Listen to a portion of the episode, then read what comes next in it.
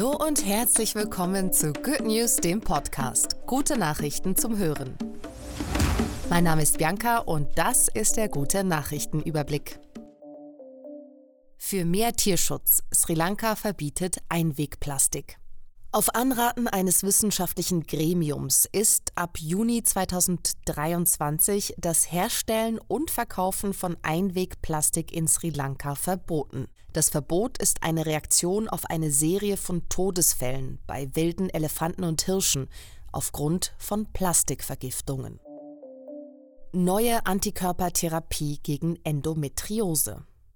Forscherinnen in Japan haben eine neue Therapieform für Endometriose entwickelt die auf Antikörpern basiert und Entzündungen sowie Gewerbeverhärtungen reduzieren kann. Das Medikament AMY109 wird derzeit in klinischen Studien mit Menschen geprüft.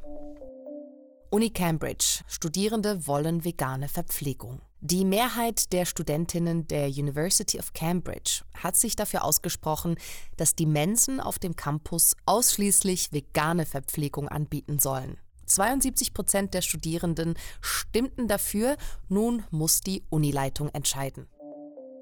US-Bundesstaat Utah verbietet Konversionstherapien.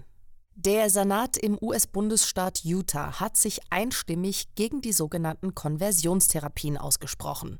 Mit den Pseudotherapien wird versucht, die sexuelle Orientierung oder die Geschlechtsidentität einer Person zu verändern.